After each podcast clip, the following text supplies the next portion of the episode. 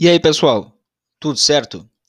O Descomplica Direito é um podcast voltado ao debate de temas jurídicos relevantes na sociedade de maneira fácil e descomplicada, seja para aqueles das ciências jurídicas ou não.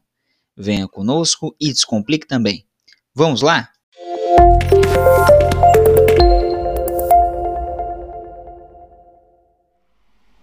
E aí, pessoal? Tudo certo? Mais um episódio do Descomplica Direito. Medida protetiva de urgência. Você sabe o que é isso? Medida protetiva de urgência é aquela deferida para a ofendida, a vítima de violência doméstica. MPU. Instrumento previsto lá na Lei Maria da Penha, 11.340 de 2006. E há alguns anos foi criado um tipo penal chamado descumprimento de medida protetiva de urgência. A partir disso, considerou-se que, além da medida continuar em vigência, continuar vigendo contra aquele ofensor, contra quem aquela medida foi imposta, também considerado um crime esse tipo de ação, esse tipo de conduta considerada crime. Vamos ver agora uma interessante decisão da quinta turma do Superior Tribunal de Justiça a respeito de medida protetiva de urgência e a autorização da ofendida, a autorização da vítima, que acaba tornando essa conduta atípica para o direito penal. Vamos ver a partir de agora. autorização da vítima afasta crime de violação de medida protetiva de urgência. Decide o STJ o consentimento da vítima para a aproximação do réu afasta a eventual ameaça ou lesão ao bem jurídico tutelado. Pela lei que prevê crime o descumprimento da medida protetiva de urgência. Nesse caso, a conduta será atípica e a condenação inviável. Foi esse o entendimento da quinta turma do Superior Tribunal de Justiça, dado no provimento ao recurso especial ajuizado por um determinado homem condenado por descumprir medida protetiva no âmbito de caso de violência doméstica praticada contra a própria mãe. A medida impôs que ele se afastasse do lar, não se aproximasse a menos de 500 metros da vítima e não mantivesse contato com ela. Apesar disso, o réu procurou a mãe para pedir ajuda e recebeu dela a autorização para voltar para casa. A mãe, por sua vez, deixou o imóvel e foi morar com uma outra filha, em outra casa, mas que fica no mesmo terreno. Posteriormente, o réu se envolveu em uma briga com um determinado familiar.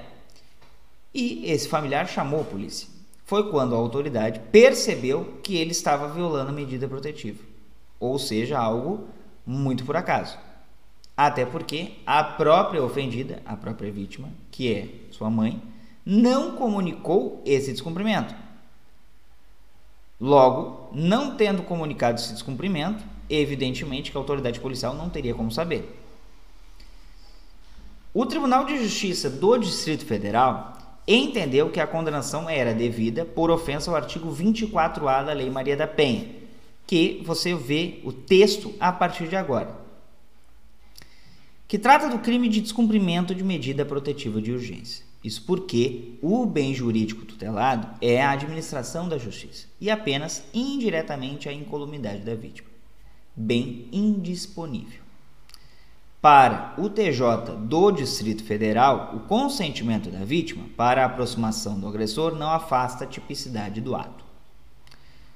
Bom, o relator, na quinta turma, ministro Ribeiro Dantas discordou ao citar jurisprudência no sentido de que o consentimento da vítima para a aproximação do réu afasta eventual ameaça ou lesão ao bem jurídico tutelado, tornando atípica essa conduta. Abre aspas. Assim, restando incontroverso nos autos que a própria vítima permitiu a aproximação do réu, autorizando a residir com ela no mesmo terreno. Em casas distintas, é de se reconhecer a tipicidade da conduta, concluiu o ministro Ribeiro Dantas. E a votação no âmbito da quinta turma foi unânime. Por que, que esse julgado ele é interessante? Bom, é, há de ressaltar que nesse caso aqui era a convivência entre mãe e filho, que é um pouco diferente quando uh, se trata de relacionamento afetivo uh, de um casal ou ex-casal. Mas o conceito geral do descumprimento da medida protetiva ele se aplica, principalmente porque a própria ofendida, ou como eles relatam aqui, que é equivocado, vítima, é vítima, é ofendida. Inclusive a Lei Maria da Penha trata como ofensor e ofendido. Ofensor, ofendida. Isso é muito importante vocês terem em mente. Se há o consentimento da própria vítima, como que haverá a tipicidade, elementos para caracterizar a prática desse crime, que é o descumprimento de medida protetiva. Como? Por quê?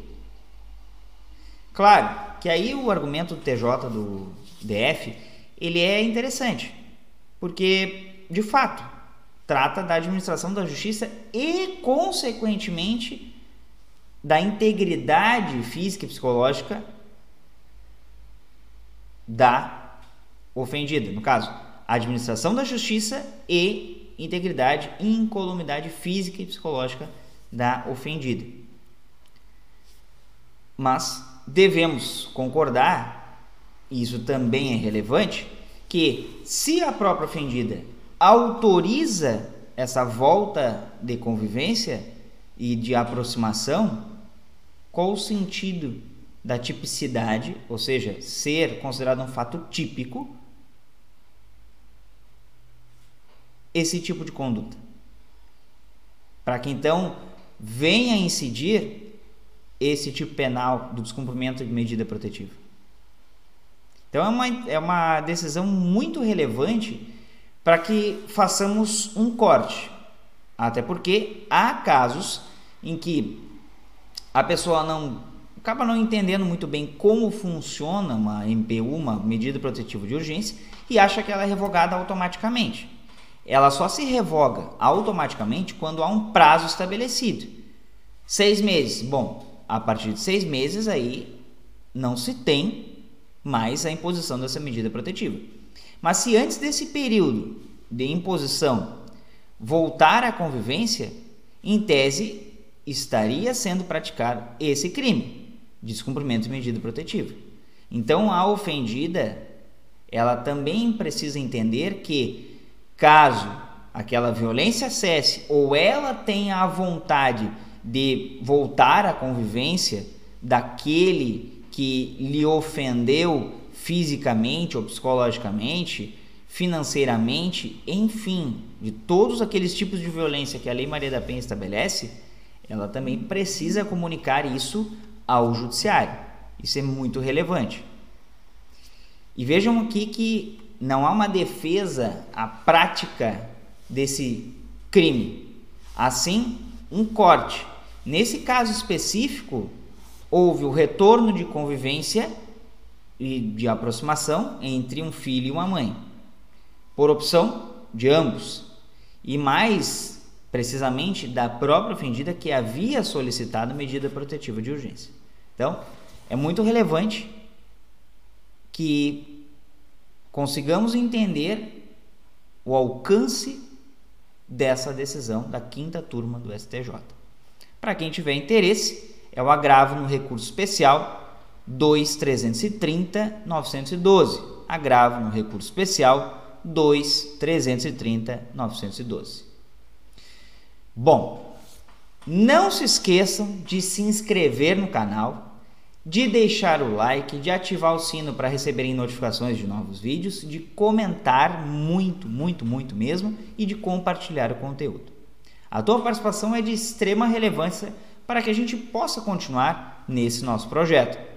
Também não se esqueçam de nos seguir lá no arroba descomplicadireito01 no Instagram, bem como no formato podcast, no Spotify e em outras plataformas de áudio e música. Certo? Era isso por hoje. Um abraço a todos e todas. Até mais.